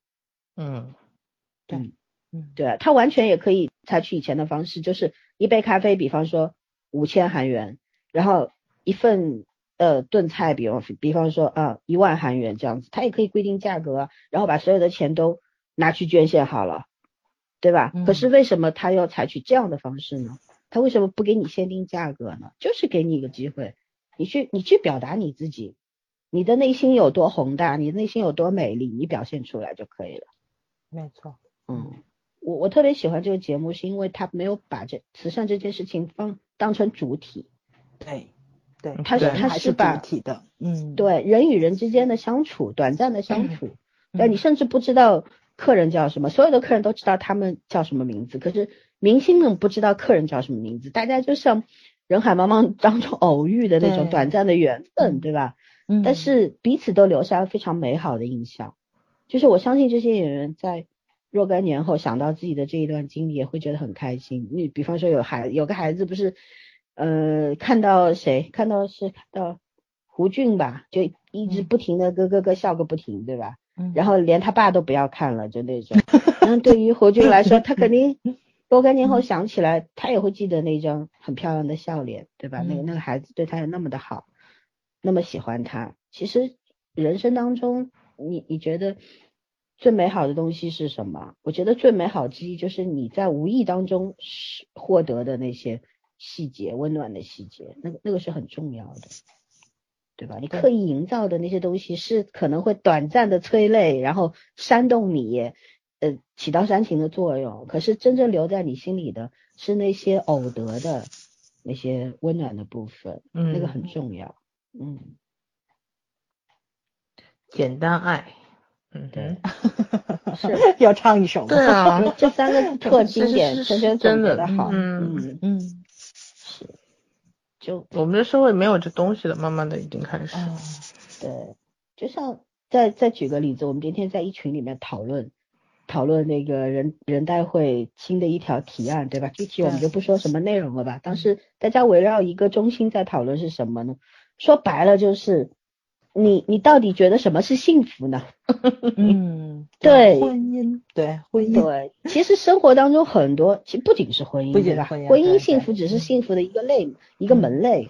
你很多，你你单身也可以获得你单身的幸福，可是你怎么去获得？获得的途径和方式，它嗯很重要。可是你怎么知道那个途径和方式呢？还不是要靠你自己嘛？嗯你有什么样的意愿，你有什么样的欲望，你才会用什么样的方式，嗯对吧？嗯，我们当时我们就很多人都有一个共识，就是说，其实如果把这个事情不要所有的东西都是用利益去衡量得失，嗯而是多用点心去经营，然后啊、少一些欲望，少一些计算，可能你的幸福感就会强一点嗯啊。这话可能听起来很很空泛，也很也很虚无，可是可是我觉得大家活到这把年纪了，多多少少对这句话还是有一些体会的。嗯，嗯，嗯，没错。是啊，今天辩论的还是挺爽的，今天。对虽然 意见不合，把人气跑了是吧？对，可是就咱们群也是很少有一次辩论是辩论的这么风轻云淡的哈。没错没错，没有没有一句激烈的东西在里面，其实挺好的。也感谢那位那位呃朋友，哦，对，那那位朋友，虽然你走了，嗯，可是我觉得呃话题你也留下了很很好的，多东西。没错。嗯，对对对，只是大家想想法不一样。咱们您的气质跟我们群不太合，就是我们是一群这个就是比较怎么说呢，很很难形容的一就群我们都很年轻人吧佛。系。对对对，嗯，主要是大多数都是光棍儿是吧？没对法体系对已婚已婚人士的心情，这也是嗯一个哎，咱咱群那个今天那个就是那几个结婚很幸福的，也都很佛系，其实是。对，对，其实这就说明什么？秀的，嗯，是心态好，这个很重要，嗯，对吧？对以前我们经常流行说秀恩爱死得快嘛，我确实哦，我在朋友圈看到那些秀爱的，真的死得蛮快的，我跟你讲几。乎都一地鸡一般开始秀恩爱就离那个死得快不远了，你知道吗？你为什么要秀啊？那不就是因为觉得他太少了吗？太难得了，你说你你说你这辈子贴一张那个结婚照就算了，你每天贴结婚照，你觉得有意思吗？对啊，就就以前看过一个一个帖子啊，上面写的大概意思就是这个，就是有些人就是稍微得到一些什么东西，就恨不得满世界都要知道，嗯但是有些人他活得特别的简单，他其实拥有的特别多，所以他也无所谓要不要表现给别人看，而且他也觉得拥有或者失去都是自己的事儿，跟别人一点关系都没有。。对，对啊，嗯对啊，其实你看老罗的这个节目里边，他隐藏了非常多的生活的哲学在里面。嗯嗯嗯，但是大家观众对于观众来说，就是各有所需，各有所得吧。有些观众可能就看到了他们喜欢的明星来了，对吧？这个好多偶像来了嘛，对吧？包括我看到这一期吴世勋 EXO 的 啊，这个也是巨星啊，巨巨星爱豆啊，嗯，对，还有我们大柱子，对吧？嗯，后来大柱子是不是单独来了一集啊？对，有没有？到第九期跟第十期的时候，啊、因为我第十期一开头他就已经对就就结束了，就对，嗯，嗯，哎呀，对，但是我觉得很多人，包括允浩啊之类的，允浩对。对对，其实最火的人竟然是白中原，我真没想到。他来的时候，餐厅的所有人的眼睛全亮了，你知道吧？就那种食疯狂的眼神，就是专业的，终于有专业人士出场了。哎，你们不觉得他来了之后，就是那时候崔智友还不说了吗？嗯，他说就就是是心里今天好像格外的悠闲，对对嗯对，而且那一天的营业额是最高的。最高的，嗯没有破纪录到最后。其实一个厨房是需要一个灵魂人物的，嗯在那边统筹，大家各忙各的。你看刘演熙有时候也是头昏脑胀，哎呀，这个东西在哪？那个东西忙到不适应。对，呃，嗯自己糊涂了就，其实有一个人在那儿坐镇，大家心都是定的，而且有一个人统筹的话，就是统筹能力很强的人，他可以把几件事情连起来做。哦，而且他真的好厉害，他就是站那儿扫了一眼，他就知道有人得加餐，就开始那咔在那切蒜，后面真的在那儿加了一个意面，我觉得特别特别厉害，你知道吗？经验啊，这都多少年的经验，对。嗯，一个人想你的顾客想干嘛，你必须知道你的客户要干嘛这种事情。嗯，哎，所以说呀，哎，所以说跟人打交道的世界上都是人精。对 你知道我看到看到那一段的时候，我脑子里想到的是什么？想到的是之前看过的一个韩剧《我的大叔》里面有一句话说说如果人间是地狱的话，为什么我们要来地狱？那因为肯定是带着某种使命的。我当时就想，白中原就是超度吗就是带着这种使命来的，他要吃的就是带就是来品尝美食，然后带给你美食啊，就是。嗯因为他做的东西肯定很好吃啊。我是想跟白中原合作嘛，我觉得。不只是那个什么，你知道吧？他不只是就是介绍别人吃，他不有一档节目吗？就是我忘了是什么白白中原的，也不什么什么什么，就那种白中原的小巷餐厅，对吧？对对对对对，就不有一个他是辅导人家怎么怎么做生意，对哦。不，不是那个，是就是严厉对人出去旅游去，然后他也有旅游，然后会放那个当地的各个他们吃的那个就是那那个东西，不是会点评嘛？现场他们会坐在那个演播厅里边。白中原你知道吗？我心想你都吃过了，他在那就演播厅里边边介绍边咽口水，就真的就就就那个饿呀饿的那个眼神，他他就是想吃，你知道吧？他就是说两句咽一口，说两句咽一口，就哦就就觉得这个人真的是对那个美食的那种欲望跟那个热爱，你知道吗？就真的是嵌在骨子里的那种，你看着他你就饿了。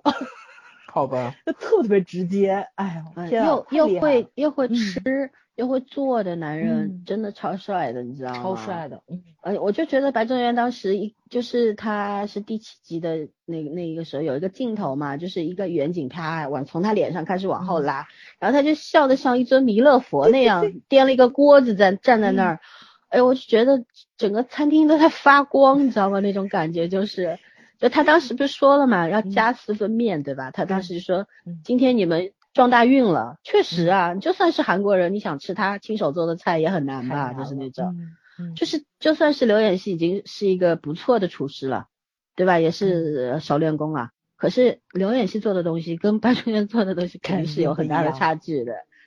对，这这个东西用多少量？为什么中国的菜谱上面？主要是盐少许，味味精少许，少许到底是多少？适量，然后老外看就疯掉了。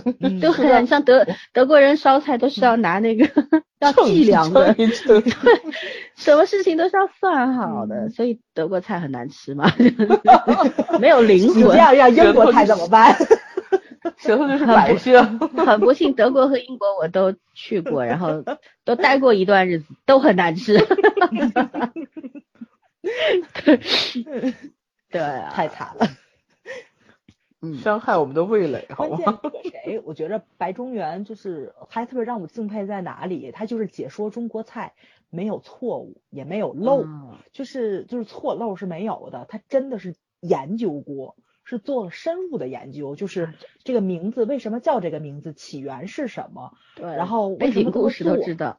对对对对对，他全知道。然后你会觉着，嗯，就。这个人他是真的这样子，包括他老婆后来不上那个综艺节目嘛，然后说他们两个人度蜜月，他说一天吃了五顿，就是他说他说他说真受不了了，就是就是吃，就从早上起来睁眼就要吃，然后就去这个地方也要吃，然后一天要吃五顿，然后呢也不说话，当然就是吃，他会他会，然后他们说也会给你讲嘛，他说也会讲，但是还是以吃为主，就是以品尝是为主的，然后什么风景啊、照相啊、游玩啊没有，换个地儿接着吃。一天吃五顿，这 人设没崩，你知道吗？方法不一样的呀，真的是有有些人旅行就是到处拍照嘛，到此一游；对有些人就是像我这种先去躺一天，对吧？躺了周边溜溜什么的，不喜欢风景区啊什么的。对也有些人就是为了美食啊，这很正常的。所以我说嘛，人设没崩。对，而且 我一直很好奇蔡澜老先生他会不会做菜。他有会会会做菜是吧？嗯，因为没有看到过，但是我知道就美食大家，而且但是你知道陈小青，嗯，就国内拍这个《舌尖上美食》啊，美食对对对，嗯嗯，这位也是超厉害的，也是又会吃又会做的那种人，还会写，嗯，非常厉害。啊，上次就听陈小青他们是讲圆桌派还是什么的吗？说去汕头吃那个猪大肠。哎呦天呐，我就就是其其实没这么想吃，但是他说的是早上起来五六点钟就要赶着那儿去，就是因为那个就是刚刚杀完的那个猪取出来那猪大肠，就跟那个人的神经一样还会跳，他脸还做了个抖动的动作，我当时那个食欲就被他勾起来了，你知道吗？特别直接的那个食欲就勾起来了，因为咱没吃过这么新鲜的。然后，他们形容的那种美味感，你就会觉得可能以前吃的就全是垃圾的那种感觉，特想去尝试一下。我突然间就觉得，话咱得来趟汕头，你知道吗？其实应该这样说，就是嗯呃分两种啊，嗯真正懂美食的人，他可能用很廉价的钱就能够吃到最好的食物对。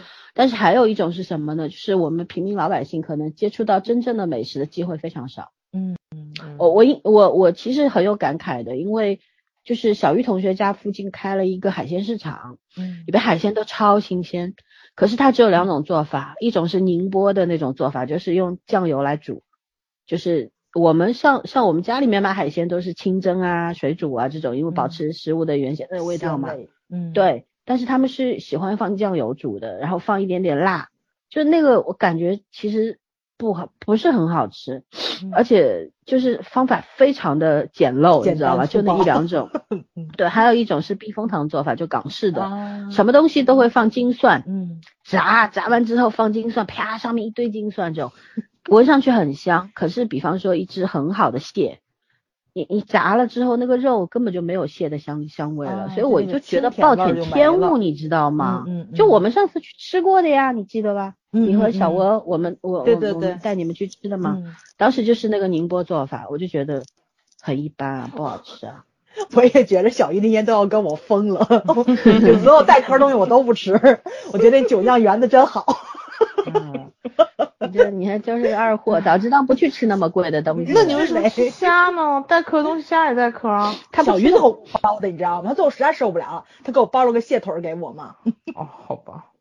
对啊，你早说不吃海鲜，咱也不用掏那么多钱了，真是的。所以说我哎下次去绝绝对是下次去魔都带让带带你去吃羊肉锅。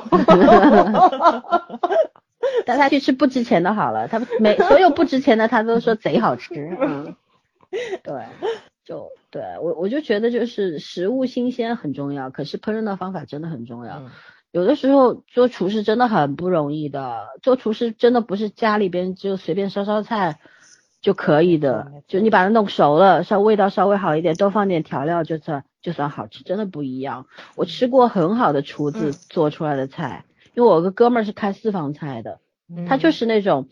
你去他们店里面是没有菜单的，今天厨师弄弄到什么食材，他做什么你吃什么，你可你只能预定说这个呃下个周日，或者说嗯、呃下个月我想吃一只鸡，然后过去他到底是怎么做，也你说了也买的什么不算，鸡你就甭管了。对你说了也不算，就是他怎么弄你怎么吃，那个厨师超厉害，我朋友付付他四万块钱一个月的薪水，哦真你想想看，真不高哎，是高薪挖来的，对，高真你们上海这算价格真不高。呃，不不不，有有很多厨师也就一两万这样子，他四万块钱算比较我估计高的。私房菜你们是不是就是做的时间也短呢？对吧？就这几桌，他可能时间短，这那这钱就不算少，就就六七桌呀，嗯，而且都是小。桌，最多坐六个人的那种桌对子。对对，就对，然后然后就是我我就吃过这个厨师做的菜，我就觉得真的是厉害。好吃。然后也吃过那种很大众的网红餐厅啊什么的，嗯就是同样的食材、同样的菜，做出来真的天差地别，就那种。嗯就我很尊敬那种又帅又会做菜的厨师的，嗯嗯就是这样子。呃我我觉得哪怕就是舔着个大肚子也没关系，你菜做的好吃，我也觉得你帅，就是那种感觉。嗯嗯 嗯，对啊，哦，说个引申话题，可能跟这个综艺节目也没什么关系，但是确实是就是大家可能对这个讨论也比较多，因为很多人都在说嘛，吃素比吃肉要环保。这个啊就这对这个就是这个话题，最先是从欧美那边引进过来的，但是我觉着在咱中国或者是在亚洲吧是不太成立的。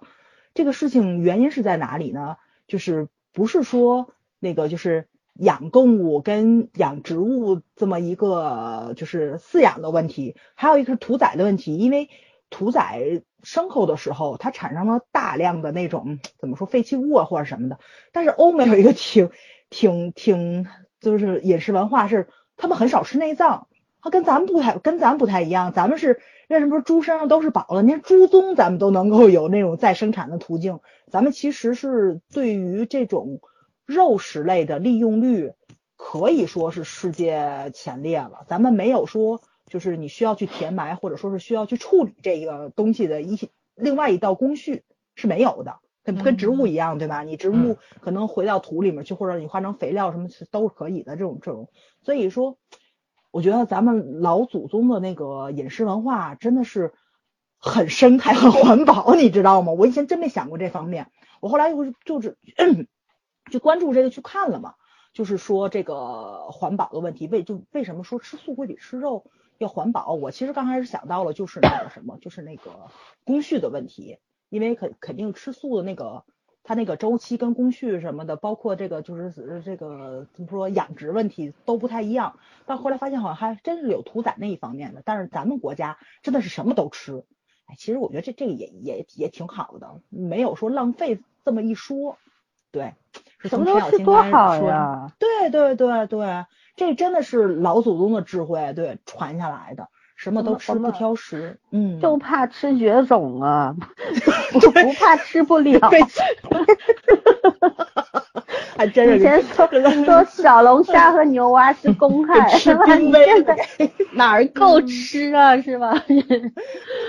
我跟你讲，我我小时候小时候暑假啊，跑到农村里边跟那小伙伴一块去钓龙虾，河沟里就是你随便弄根。棍儿戳下去，上面弄个那个饵，那龙虾就随就很很傻的，就直接咬你的钩就上，而且它咬了不松嘴，你知道吗？水产动物有点缺心眼儿是吗？对，脑子小，没脑子，对，被人吃了。直直接一个下午可以可以钓那种一大桶那种哈，我我小时候就就暑假特别喜欢干这事，而且一个小朋友可以弄六七根这个棍儿。去钓，就同时不停的马不停蹄的在钓，你知道吗？不停的有龙虾咬钩。但你现在你去河沟里看看，根本就没有，早就绝种了，吃没了，都靠养殖，饲养的，对，都是养殖的，没办法，供不应求。现在火锅店，你看冬天卖羊蝎子，夏天卖龙虾，生意好的不得了，爆款啊，简直是。没错没错。哎呀，说起小龙虾。马上就能吃了，哎，你说的我有点馋了。嗯，所以我说我们今天会把自己说饿，事实证明还是会的。嗯，不确实是嘛？这个聊饮食，怎么会不聊到吃呢？这肯定的。嗯，对啊，虽然现在已经跟节目没什么关系了哈。其实我还是蛮喜欢他们节节目组做那个，我一直觉得韩国人在包装上包装这件事上特别下功夫。嗯，就是崔智友实在是太有审美了，这个女人好有魅力啊，我觉得简直是，嗯。我真的觉得他们那个这个节目有一半的成功在于他那包装上面，他的餐具都太美了。嗯，没错没错。嗯，然后他那个橘子咖啡，说实话，如果换一个餐具的话，未必会有这个效果。这么漂亮，没错。对，我觉得那瓶子特别好看，我也想买。瓶子、杯子，然后它整个这个，我觉得他们工业美学特别厉害，真的是。你说他艺术上多厉害，我不是不知道，但是他工业美学真的超厉害。嗯。就在这种商业营销策划上面，嗯。确实非非常非常而且那个我觉得那个谁罗 PD 这个角度找的也特别好。您看到崔智友作为一个唯一的一个女性，但是她在这里面没有找任何性别优势，她干的活其实跟男性一样的。但是节目切入的那个角度，你是能看到她的女性元素在里面的，对吧？她很温柔，她很照顾所有的人。然后她看到就是大家很忙碌，你没有功夫喝口水或者是那什么的时候，她给每个人喂巧克力。然后还有就是说她布置餐厅。对吧？就是加入了很多那种，就是那种，就是能吸引客人眼光的那个，那叫什么来着？就是那种小的细节。对对对。对，包括白中原来的时候提醒他们，就是说，如果说你的厨房东西还没有上的时候，你这个大堂经理应该是找一些东西去吸引顾客的注意力，让他们就占着点嘴，吃点零食，免费的，或者说聊天的角度，你要跟他们去聊天，然后给后厨时间，这都是一个经验的东西。白中原走了之后，我觉得这个谁就是那个崔崔智友瞬间就明白了。等后来的时候，他那个 又陷入这种状况的时候，他就拿那种小餐盘出去抓了一堆橘子进来，给每桌都送。哦，我觉得就是就就是这种快速学习的特别有经营能力的一个女人。嗯，没错没错没错没错没错。而且我觉得崔智友他有一个好处，就是我觉得罗 PD 找他来，就是他是个大姐姐范儿，他不会跟任何人产生。除非你刻意去诱导他，否则的话，他他那感觉就是，就就是说，这个店里面都是兄弟姐妹，而不可能会跟任何一个人产生暧昧的感觉。对对对，我觉得这样是特敞亮的这种。对他要是这种感觉，就是一个是本身找的人对，另外一个就是剪辑上不要刻意去诱导，诱导我觉得就可以。没错没错，嗯嗯对，而且而且这里面其实很多男性角色肢体接触特别多，但是你没有。腐的那方面的想法，绝对没有。对对，就是没有啊互相鼓我看到励呀。我我觉得胡俊看那个刘演熙的眼神儿就挺暧昧的。你这是最近他戏看多，你跳戏吧你？哦，不是，我觉得他特深情，你知道吗？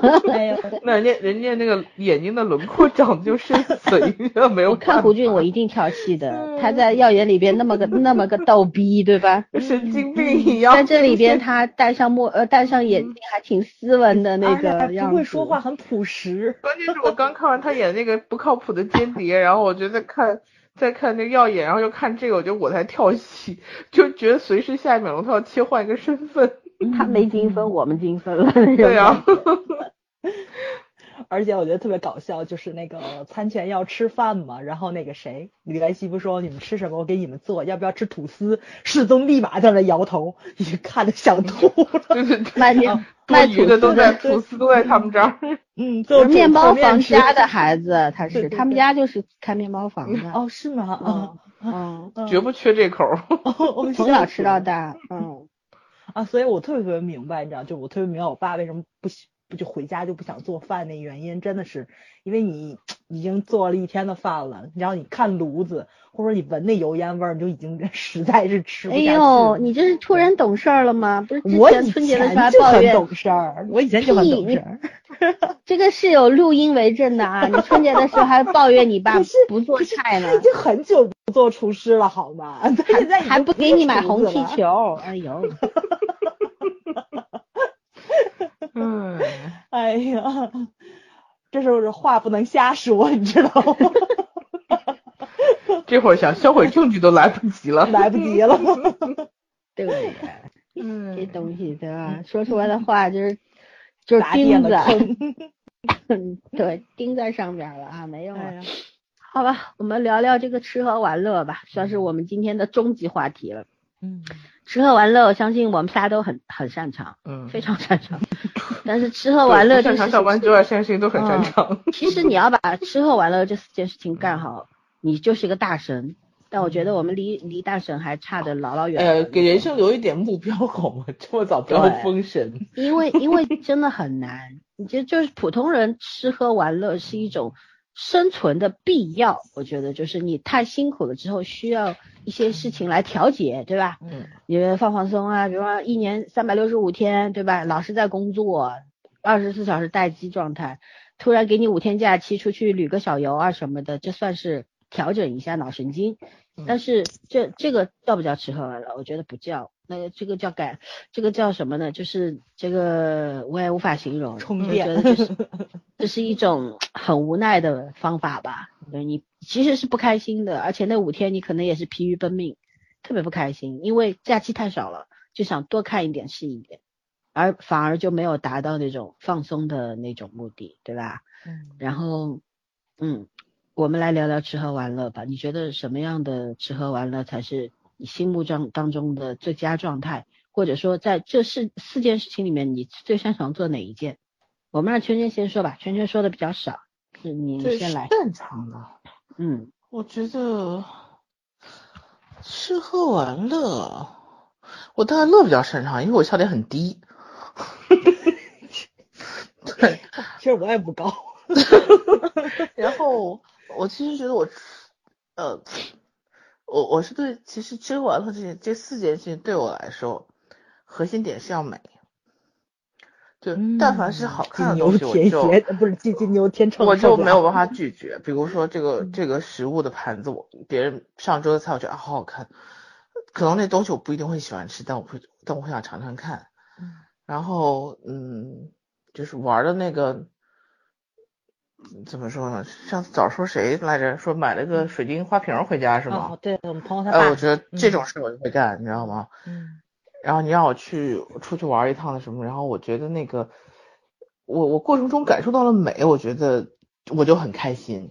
对我来说，我觉得这个东西是我吃喝玩乐的核心。至于至于什么形式，擅长什么都不重要。比如说，你看，呃，我做我做饭，我不太喜欢做中式的炒菜，你也可以说我不擅长。呃，因为什么？你看，我最开始是自学西点的，就是而且我喜欢的是烤蛋糕那种，就是要好看的。我对于那种普通的吐司发面，我是没有太大兴趣，我觉得那不够好看。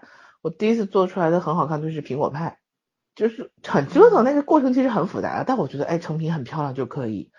然后事实证明口味还不错，我可能对吃上也有一点点天分。嗯，然后包括后来我做煲仔饭，包括我做韩国拌饭，我觉得好不好吃不太重要，最重要的是那个要好看啊，好看。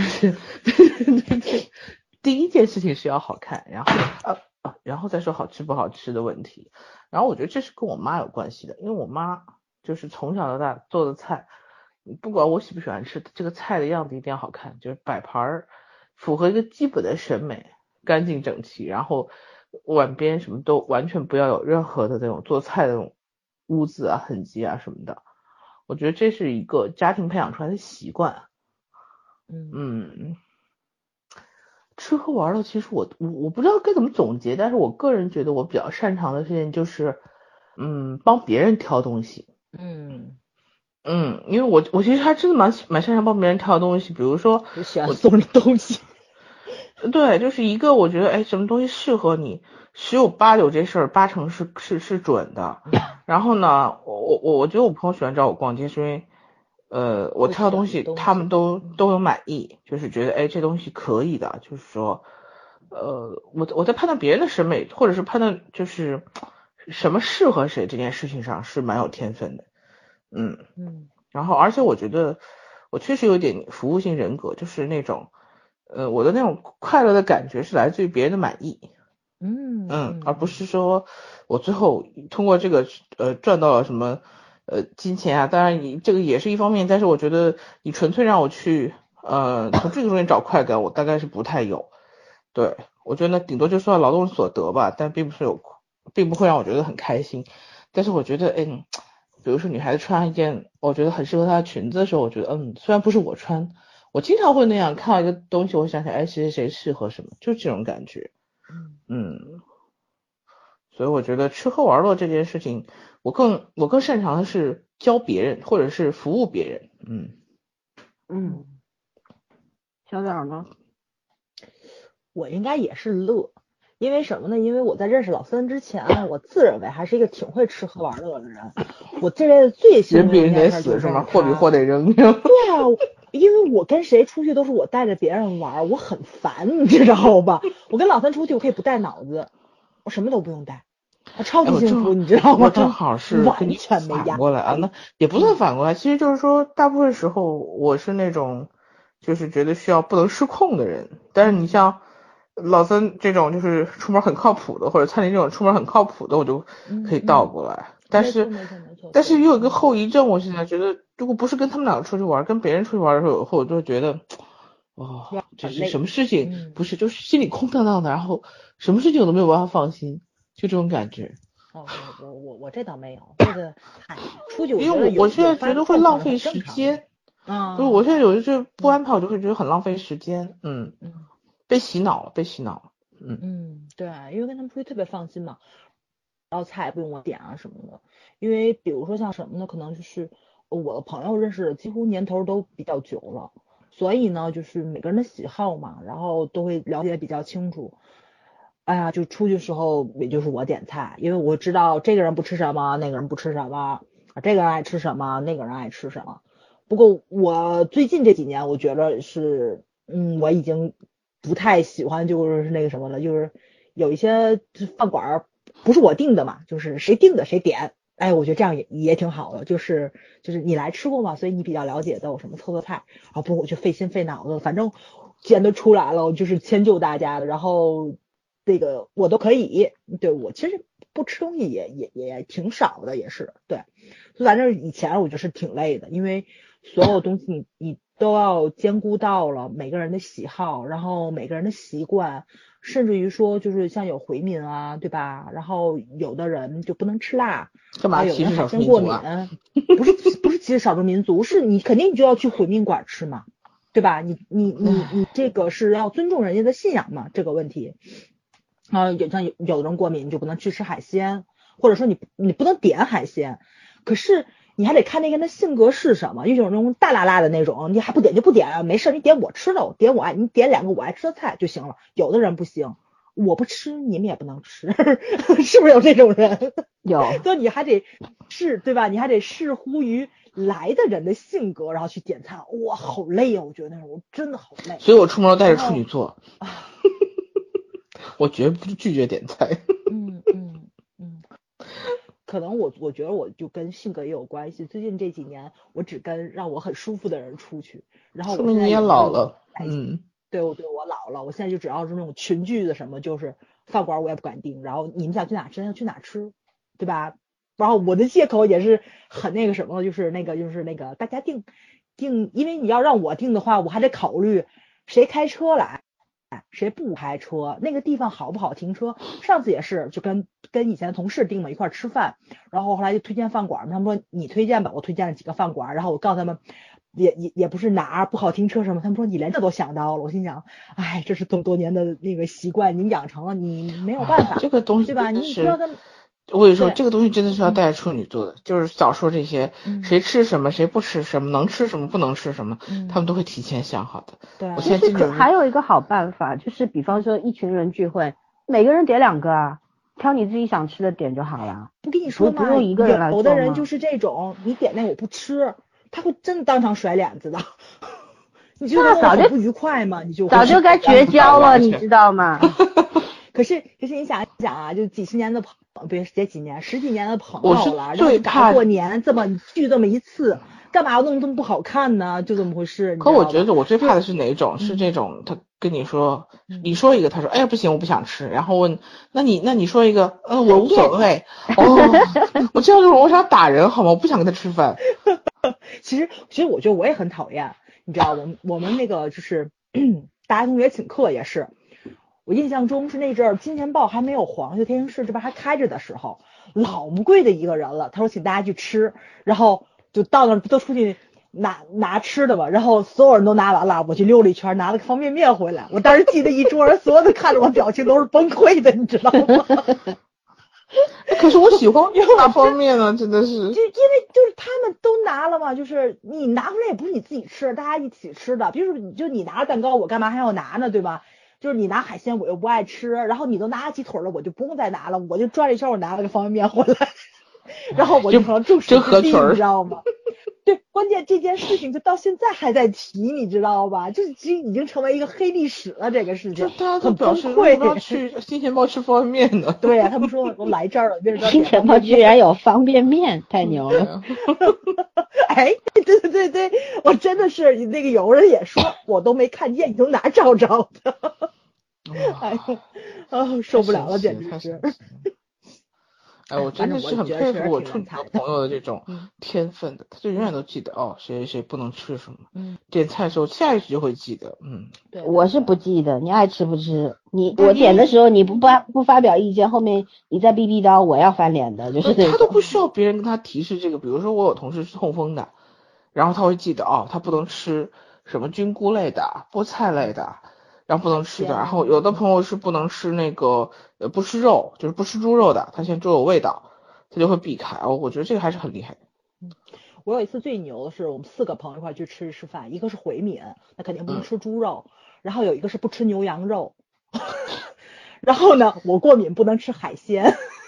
请麻烦下一次不要跟你们一起吃饭，还有一个可以吗不？吃素，你知道吗？一个是一个无肉不欢。后来我们四个人坐那会儿，咱咱咱咱咱下午各点各的菜吧，吃蛋糕去了。就决定了。对，只能去愉快的吃蛋糕了，你没有别的办法。样只能吃自助，你想吃什么吃什么。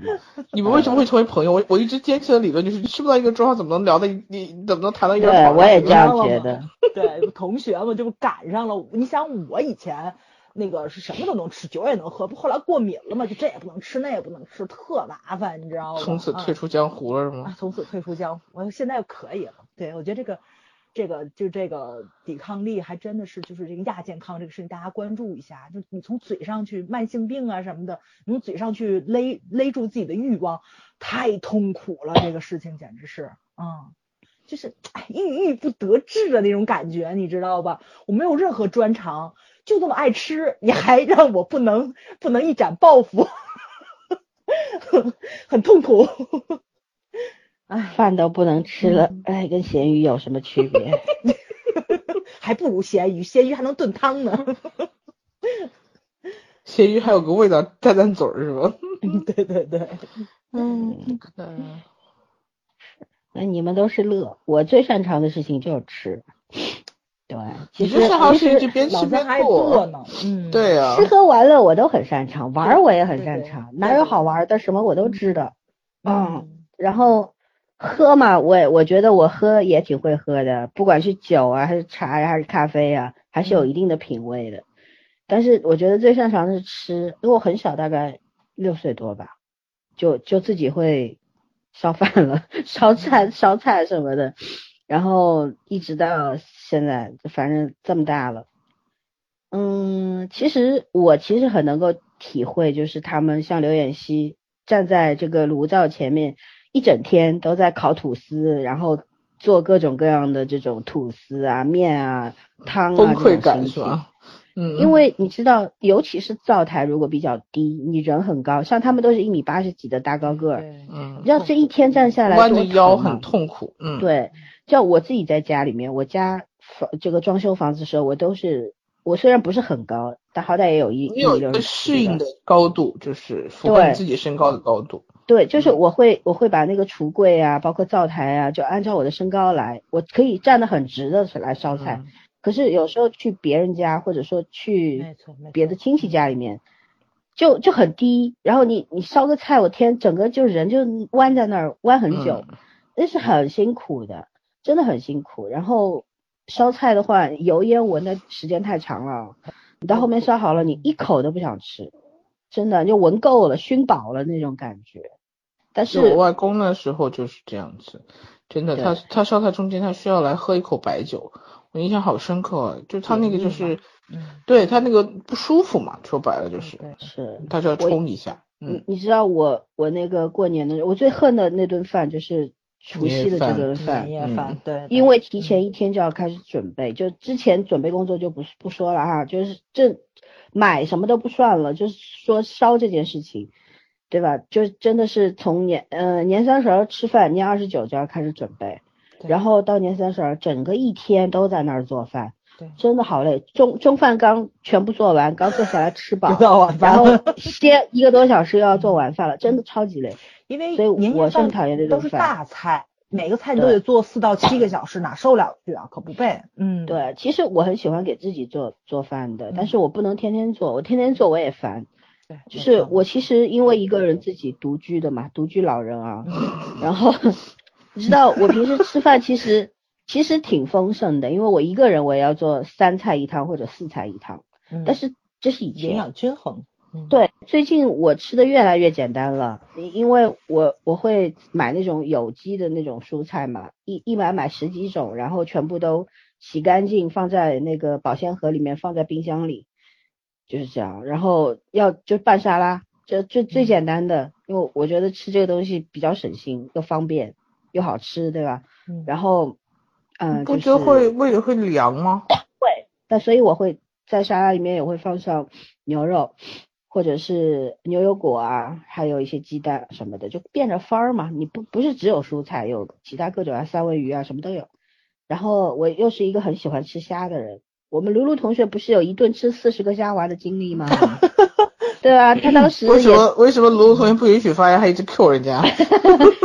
他吃四十个虾滑的时候，我大概吃了几十只虾是有的吧，反正数量差不多吧。你还好意思说人家吗？但是我我喜欢吃虾是全世界人民都知道的呀。我不我不是跑到福州才喜欢的，我在上海也喜欢呀，对吧？就是就是像我在家里面，我我最近特别喜欢做一个什么汤，就是是做那个辣白菜海鲜豆腐汤。嗯，对嗯你知道，为了这个，我自己去那个一开始的时候都是买的，从延边那边，现在不淘宝啊、微店都很方便的嘛，对我专门找那种延边的那种什么延延朝鲜族的泡菜，买过一家特别正的，就是就那个咸味和辣味正正好，就是整个一袋，就是它一袋是五百克嘛，五百克泡菜放进去，包括它里边的酱放进去，放点豆腐啊，放点这种牛肉啊、肥牛啊、什么金针菇啊、乱七八糟豆腐啊，什么全放进去，正正好好那个味道。但是后来买的一家呢，特别特别淡，就是你个水稍微放多一点点，淡的味道都没有。然后你要另外加辣椒。后来怎么办？逼到我没办法，我自己腌泡菜，你知道吧？就是对，按照自己的口味来，自己找配方，然后自己做。其实整个过程挺开心的。当你去开始采买这个泡菜酱，嗯，那个腌制的调料，然后买大白菜，然后开始把这个东西一层一层磨好，放在这个发酵箱里面。然后过个七天左右，它能吃了。这个整个过程是很幸福的，你们可以体会一下，就是你自己亲手做的，然后把它弄成一锅汤。就你比方说，你先把大白菜放下去，然后后来开始放豆腐，对吧？放金针菇，最后放肥牛，然后有时候会放放几个蛤蜊呀，或者放几只虾在里面。那这个时候整个过程真的真的超开心的，就是那你一点一点点东西加进去就。立刻一锅就是很丰盛的汤出来了，而且我也会很刻意的像人家韩韩剧里边那样子，你你烧这些汤的时候，你每个东西摆进去都摆的非常齐整，你知道吗？就是不是乱七八糟的那个汤，然后最后切几片那个就是那个叫什么大葱，切那种斜角的放在上面，绿油油的，就整个心情是很好的，又是红的，又是绿的，又是白的，嗯，然后你自己做的，从腌菜开始到。烧成汤，然后喝到肚子里，整个过程是很幸福的。其实给人家烧吃的是很很有幸福感的。我刚刚抱怨说过年这顿饭我烧的很累，可是我看到他们全吃完的时候，我也很开心，就是这个样子。然后你自己给自己做菜，其实是更幸福的一件事情，因为完全不需要迁就任何人。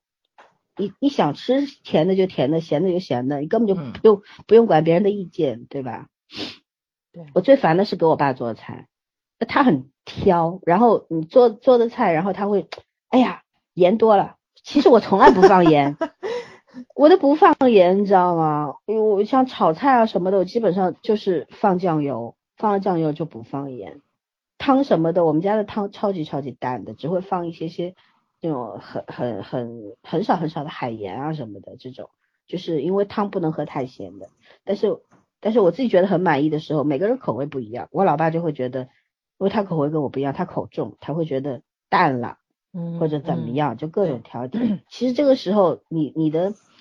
做菜本来很自信的，觉得自己做的肯定很好吃，然后被他这样一说，你就很扫兴，你知道吧？就不想再做给他吃了。就是上上岁数了，然后那个味蕾退化，所以就是吃的比咱们咸。我为什么觉得越是这个时候越不能多放盐？对他们血管不好。不是，嗯，我跟你讲，我爸是从小他们吃的就是咸。对，部队里面确实是。他对部队里边大锅菜，你知道吗？没错没错。就是乱放的东西都是真的很难吃。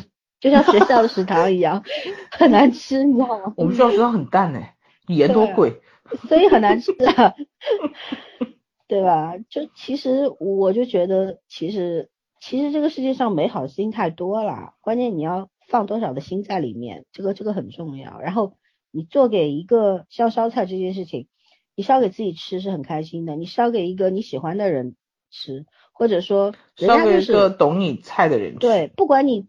你做的这个东西到底好吃或者不好吃，人家看到你这份心意了，也会很珍惜的都吃下去，你也会觉得很幸福。其实幸福获得幸福的方式太多太多太多了，对吧？这种这种嗯，但是关键是你是不是一个能够获得幸福的人呢？你有没有这份能力？这个很重要，对吧？没错。就我们有的时候不能只求一个结果而忽略过程，其实制作这个过程。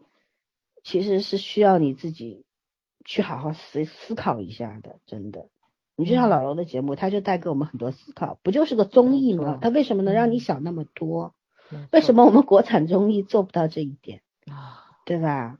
我们今天不不要不要讨吐槽国产综艺了，但是我就觉得，就是真的，不管是韩剧还是韩综哦，这这我们是因为我们不是哈韩的人。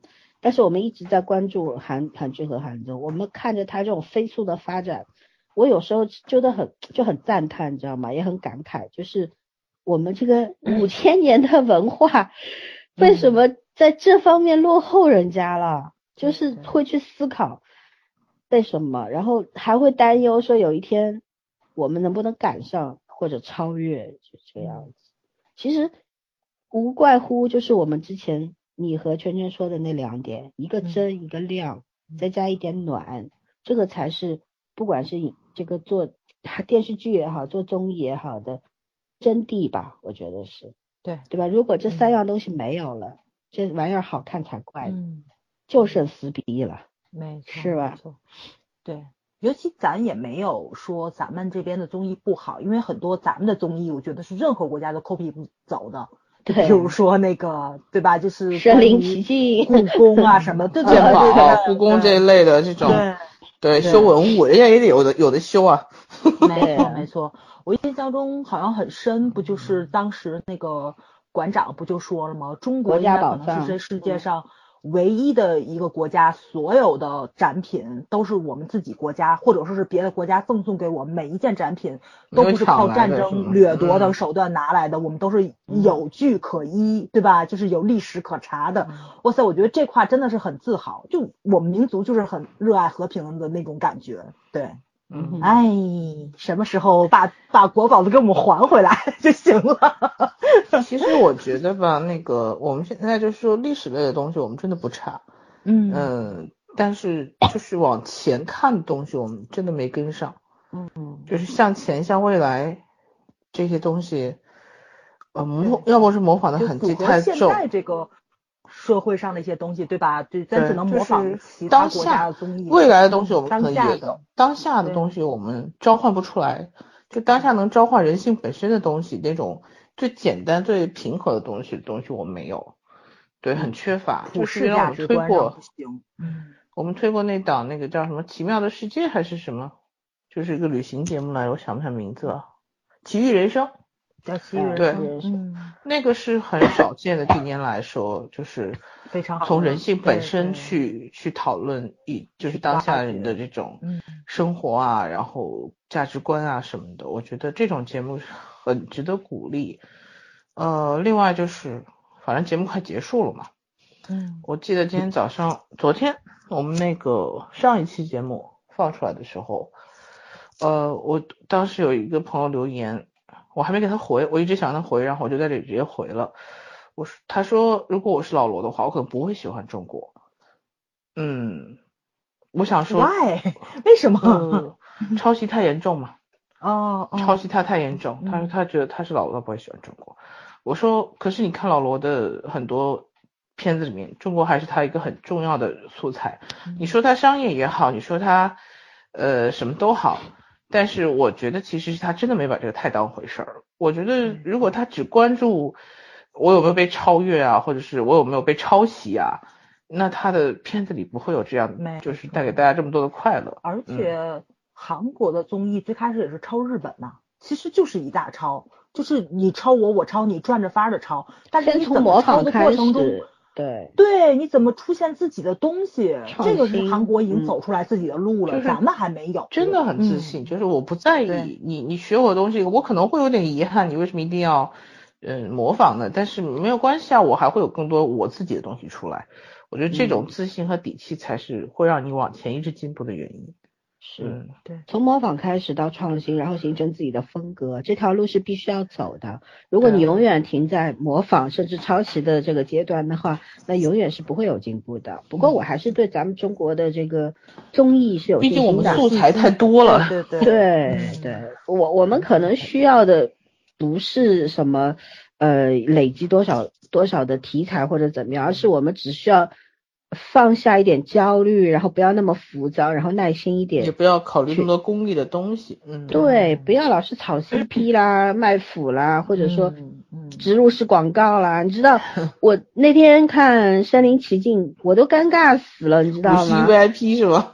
对，就就又又是什么学英语啊，在线学，我只想说那两个小小朋友的 广英语还真的很不错，非常实在是很很尬，然后那广告念的也很尬了，嗯。然后那个什么，但是我觉得那个三位老师和那个那个叫什么来着，凯叔其实也很无奈的，他们也很无嗯。奈的，这没办法，因为节目收了人家的钱了，你必须要 必须要独播嘛，口 播嘛。其实我觉得要像马东那那很难那种方式去报也无所谓了，这脸皮厚点嘛，就是无耻一点，不是谁都是马东。对对对，舞台不一样，这确实对舞台他的管理方式也不一样，而且马东的风格也很难，在他之前也没有人那样进广告吧？嗯，对，所以这东西不太容易模仿，这东西还是需要一些奇思妙想的，我觉得。